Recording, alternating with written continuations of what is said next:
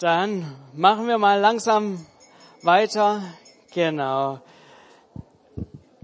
Ja, an dieser Stelle nochmal vielen, vielen Dank an den ersten BSF für den Auftritt hier. Das war richtig, richtig super. Das, ja, habt euch richtig ins Zeugs gelegt. Das war, ja, einmalig sozusagen, zumindest bisher, äh, hier im Gottesdienst, genau.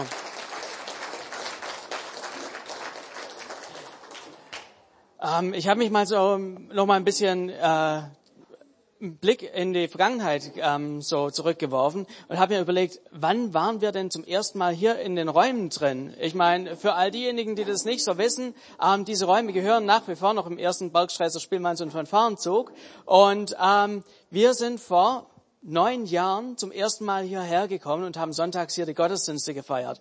Da war Sonntagmorgens hier relativ regelmäßig frei und dann haben wir, wir haben damals unsere Räume aufgeben müssen das, äh, und dann sind wir hier so in Untermiete gekommen. Und es ist jetzt fast neun Jahre her, am 10.10.2010 war der erste Gottesdienst hier in den Räumen und seither ist doch eine ganze Menge passiert. Also ich habe einfach mal so überlegt, was war denn in der Zwischenzeit? Was wir so alles auch so zusammen durch ähm, ja, erleben mussten. Angefangen von dem Wasserschaden, den einige hier noch im Hinterkopf haben, mehrere Ausfälle der Heizung, gab mal Einbrüche zwischendurch und jetzt dieser ja nie enden wollende Verkauf beziehungsweise Kauf. Wir sind gerade ja als Gemeinde dabei, vom Spielmannszug die Räume abzukaufen. Aber es gab auch wirklich eine lange, lange, lange Zeit, jetzt neun Jahre, wo wir gut nebeneinander, miteinander hier die Räume auch so genutzt haben. Und an dieser Stelle einfach nochmal auch ein Dankeschön an euch als Verein, dass wir da ja damals untergekommen sind und wir wirklich so ein gutes Miteinander die ganze Zeit hatten. Ja, gerade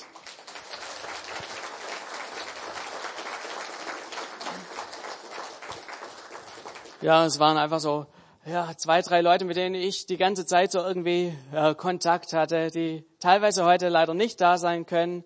Die Christel Zenker, eure Vereinsvorsitzende, der Markus Wingerzahn, euer zweiter Vereinsvorsitzender und Freddy.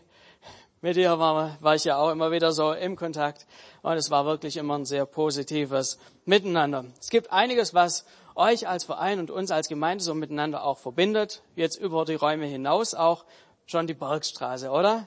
Ihr habt sie mit in eurem Namen drin. Wir als Gemeinde haben die Bergstraße mit im Namen. Sind beides Vereine. Thema Musik ist was, was doch gewissermaßen verbindet. Zwar eine unterschiedliche Art von Musik, aber Musik ist Musik. Und ich glaube auch alle Gäste, die heute hier sind, vielleicht, äh, ja, einfach so heute mal zu Gast sind. Ich glaube, zwei Dinge verbindet uns alle so ein Stück weit. Die Bergstraße, die wir alle lieben, und ich glaube, Musik ist auch was, was ganz viele auf die unterschiedlichste Weise irgendwie anspricht.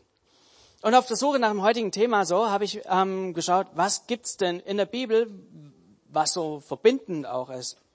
Und ich habe mal reingeschaut. Ich habe eine Stelle gefunden, die knapp 3000 Jahre alt ist, also wirklich ein richtig altes Ding. Aber ähm, die beschreibt genau das, was wir gerade eben auch so gehört haben. Mitten in der Bibel gibt es ein Buch, das geht, da geht's von vorn bis hinten eigentlich um Musik. 150 Kapitel dazu gibt's da.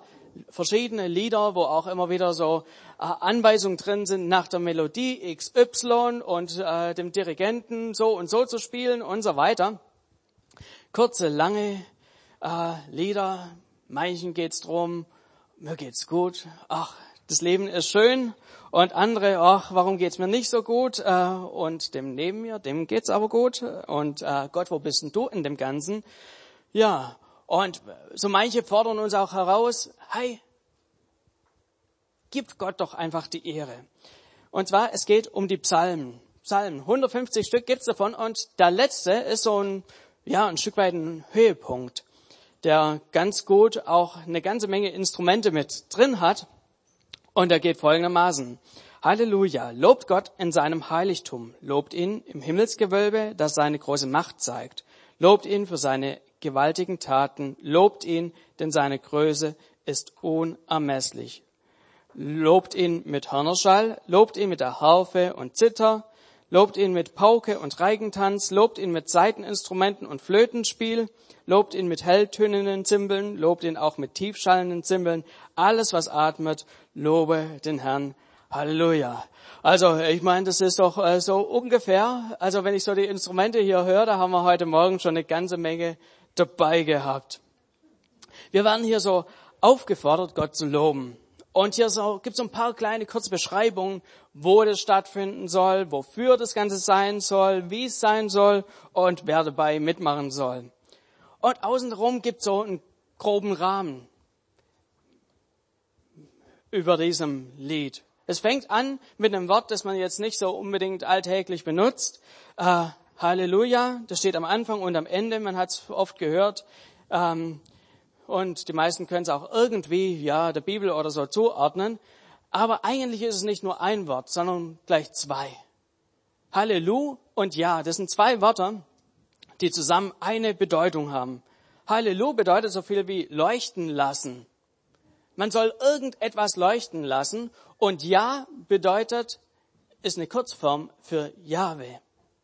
Der Name Gottes in der Bibel der in der Bibel immer mit der Herr umschrieben wird. Wir kennen ja alle irgendwie leuchten lassen. Nicht wie im damaligen Sinn vielleicht, aber wer heute Morgen im Auto hierher gefahren ist, von Richtung Zwingenberg, hat es irgendwo leuchten sehen, links dran irgendwo, Aldi, Aldi hat es aufleuchten lassen.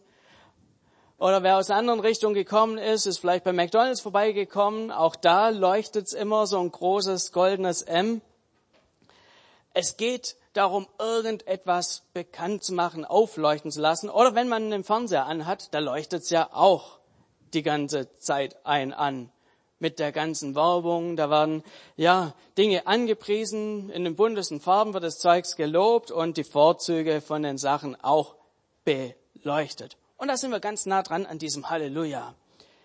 Das meint, wir sollen die Eigenschaften Gottes beleuchten. Lobt Gott preist ihn dafür, was er Gutes gemacht hat. Und hier in diesem Psalm kommen unterschiedliche Aspekte so mit rein. Es ist ein kurzes drin, wo das Ganze stattfinden soll. Gleich am Anfang, da heißt es, lobt Gott in seinem Heiligtum. Äh, damals war jedem klar, das muss ähm, den Tempel in Jerusalem meinen, da war das Heiligtum, da sind alle hingegangen, da haben sie Gott gelobt und so weiter. Ja, ähm, Heute haben wir so den Tempel in Jerusalem nicht mehr. Der ist vor 2000, knapp 2000 Jahren von den Römern abgerissen worden. Den gibt's so nicht mehr. Aber was es gibt, sind Orte, wo wir zusammenkommen können, Gott zu loben, Gott groß zu machen. Das ist die Idee hier, die drin steckt. Macht es nicht nur jeder irgendwo, wo er eben gerade so ist, sondern kommt immer wieder auch zusammen. Und so fordert uns die Bibel heraus. Kommt doch zusammen und macht, ja, lobt Gott. Dann kommt hier ein kurzes Wofür das Ganze sein soll. Das stelle ich mal hinten an und gehe weiter, ähm, wie das sein soll. Hier ist eine Erklärung drin, wie Gott gelobt werden soll. Mit etlichen Instrumenten. Mit Hörnerschall, Harfe, Zither, Pauke, Saiteninstrumenten, Flötenspiel, helltönenden Zimbeln, tiefschallenden Zimbeln. Also irgendwie so ein Mix aus Spielmannszug und unserer Band hier, irgendwas, so soll das sein. Ähm, und jeder soll da einfach spielen, was er kann, soll seine Gaben einsetzen. Und es soll nicht nur irgendwie so eine ruhige, meditative Sache sein, sondern äh, wenn man die ganzen Instrumente hier zusammen hört, wie das heute Morgen war, da ist es wirklich, da geht's ganz schön ab. Jetzt noch kurz zum Wofür. Wofür? Warum sollen wir denn hier Gott loben. Hier in Vers 2, da heißt es, lobt ihn für seine gewaltigen Taten. Und ich weiß, hier ist der Punkt, da gehen so ein bisschen, da scheiden sich die Geister, da denken die ein, was hat er bitte gemacht? Wo ist er denn? Und die anderen sagen, ja, genau, jawohl, so ist es, lass uns ihn loben. Dieser Psalm, der ist von, von Leuten geschrieben worden aus dem Volk Israel die haben damals an zwei ganz bestimmte Sachen gedacht, als sie das so, äh, diesen Psalm gehört haben. Sie haben dran gedacht, dass sie irgendwann mal einige Jahrhunderte zuvor alle zusammen Gefangene, dass sie Sklaven in Ägypten waren und dass Gott sie rausgeführt hat. Dem einen oder anderen fallen vielleicht die zehn Plagen ein, die Gott da geschickt hat und so weiter. Gott hat sie rausgeführt aus Ägypten. Das war so die erste Sache, ähm, woran sie gedacht haben. Und die zweite Sache, die ihnen immer so vor Augen stand, ist, sie haben Gott als ihren Schöpfer angesehen und so ähm, waren sie da einfach, waren sie Gott dankbar dafür, für ihre Schöpfung, dass sie, Gott sie geschaffen hat. Zugegebenermaßen mit dem Auszug aus Ägypten haben wir heute so gut wie nichts mehr zu tun, oder? Also äh, keiner von uns würde jetzt unbedingt auf die Idee kommen, Gott dafür zu danken, von Grund auf, dass damals das Volk Israel aus Ägypten rausgeführt worden ist, ist jetzt nichts, was uns jetzt so direkt nahe liegt. Bei dem Thema Herkunft, da merken wir schon, wo kommen wir Menschen her? Das geht uns irgendwie schon alle an.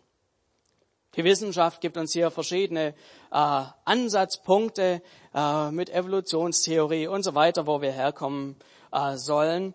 Aber äh, so ein paar ganz große Fragezeichen gibt es da nach wie vor. Es ist noch nie gelungen, das Ganze nachzumachen oder sonst wie, obwohl es schon ein Vorbild gibt.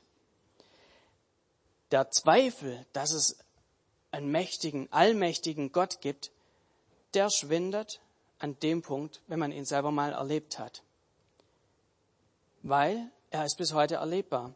Auch in meinem Leben gab es so einen Punkt, ab dem ich nie mehr an Gott gezweifelt habe.